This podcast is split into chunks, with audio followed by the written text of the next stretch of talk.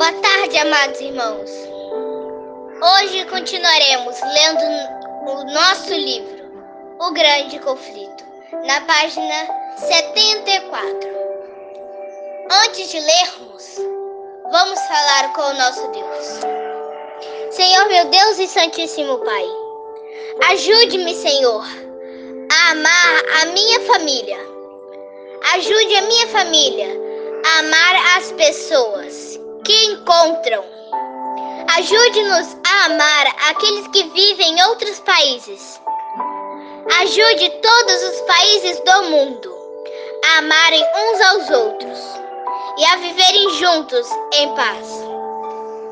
Em nome do Senhor Jesus. Amém. Contra a igreja e os concílios seria banido do império e não teria defesa defesa alguma. Mais uma vez, insistiram para que se sujeitasse ao juízo do imperador. Assim, ele não teria nada a temer. Em resposta, Lutero disse: Concito de todo o coração que o imperador, os príncipes e até mesmo o mais vil cristão examinem e julguem minhas obras, mas como uma, condi uma condição que usem a palavra de Deus como padrão.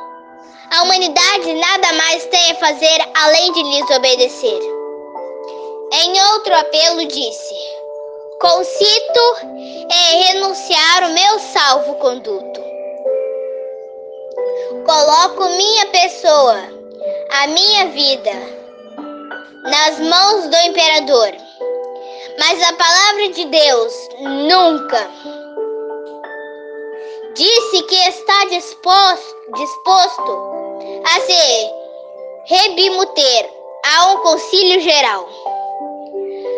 Mas somente se o concílio decidisse de acordo com as minhas escrituras, no que diz respeito à palavra de Deus. Qualquer cristão é tão bom juiz enquanto o Papa. Mesmo se um milhão de concílios ficassem, ficarem ao lado do Papa. Tanto os amigos quanto inimigos finalmente se reconvenceram de que esforços adicionais para conciliar as duas partes seria inúteis. Se o reformador tivesse cedido em um único ponto, Satanás e seus anjos teriam conquistado a vitória. Sua firmeza inabalável foi o meio da liberdade. A igreja, a influência desse homem, que ousou pensar e agir por si mesmo, afetaria a igreja e o mundo, não só uma época, mas em todas as gerações, gerações futuras. Logo o imperador ordenou que Lutero voltasse para casa. Sua condenação viria em seguida. Nuvens ameaçadoras pairavam sobre seu caminho. Porém, ao deixar o homem, seu coração estava cheio de alegria e louvor. Após a partida, Lutero queria deixar claro que sua firmeza não consistia em rebelião. Escreveu para o monarca: Estou pronto, com a maior disposição para obedecer a Vossa Majestade, em honra ou desonra para viver ou morrer, sem nenhuma exceção, a não ser a palavra de Deus, pela qual seu humano, ser humano, vive. Quando há interesses eternos envolvidos, Deus não quer que uma pessoa se submeta, submeta a outra.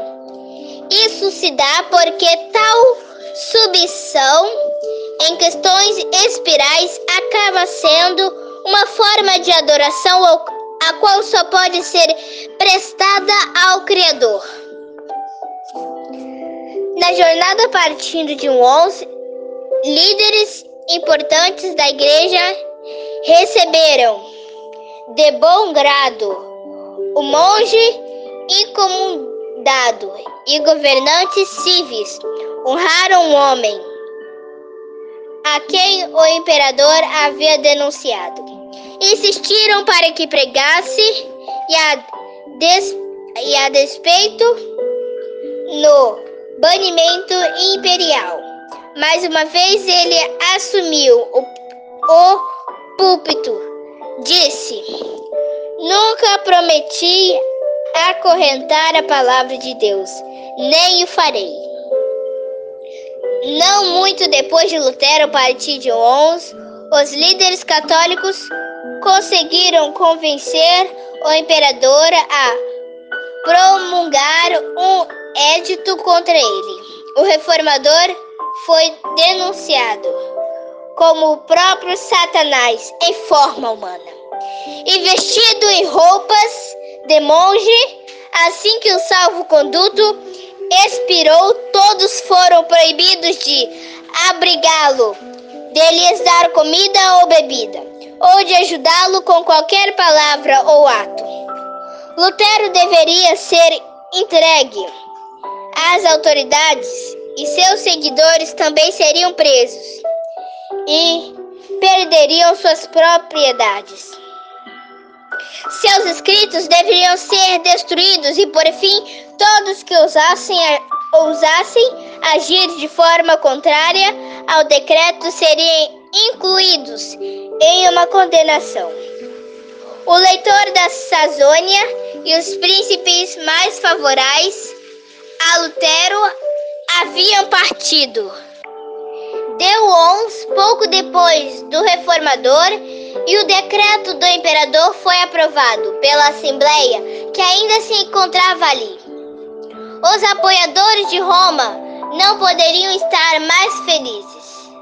Eles imaginaram que o destino da reforma estava selado. Frederico da Sazônia um olho gigante seguia os movimentos de Lutero e o coração verdadeiro e nobre res resolveu resgatá-lo.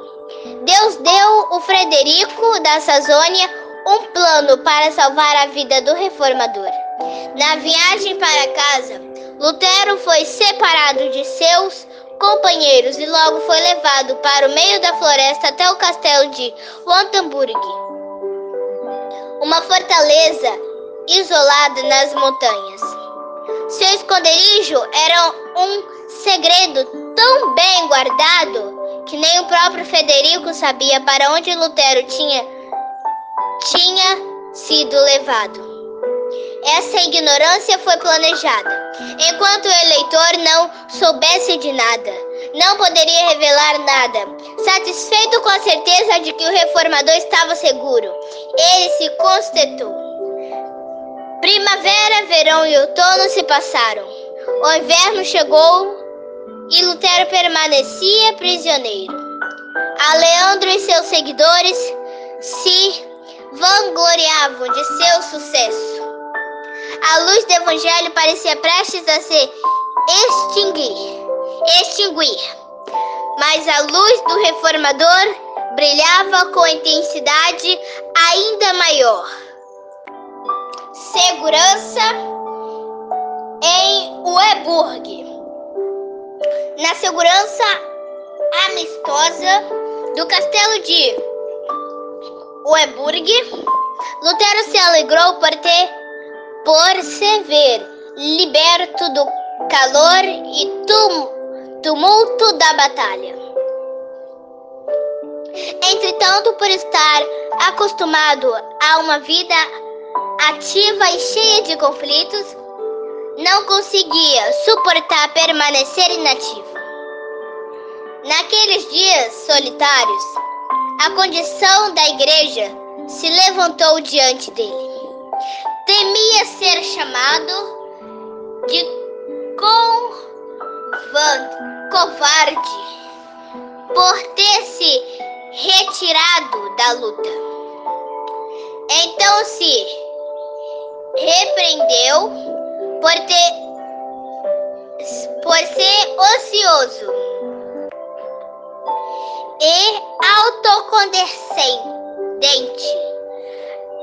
Autocondescendente. Ao mesmo tempo, porém, todos os dias, ele realizava mais do que parecia possível a um só homem trazer. Sua pena nunca ficou parada. Seus inimigos ficavam pas, pasmos e confusos com as provas transgíveis que ele continuava ativo. Diversos folhetos de sua autoria circulavam pela Alemanha. Ele também traduziu o Novo Testamento para a Alemanha, desde sua batismo de pedra. Continuou a proclamar o Evangelho por, por quase um ano e a repreender os erros de sua era. Deus havia retirado seu servo do palmo da vida política. No isolamento tranquilo de seu retiro montanhoso, Lutero foi privado de todo apoio terreno e excluído de louvores humanos. Isso salvou do orgulho e da autoconfiança que tantas vezes o sucesso traz. Quando as pessoas se alegram da liberdade que a verdade lhes traz, Satanás tenta afastar os pensamentos e as afeições delas de Deus e a uni-las a agentes humanos, para que honrem o instrumento e, e e o ignorem. A mão de, que dirige os acontecimentos que o Senhor escolhe.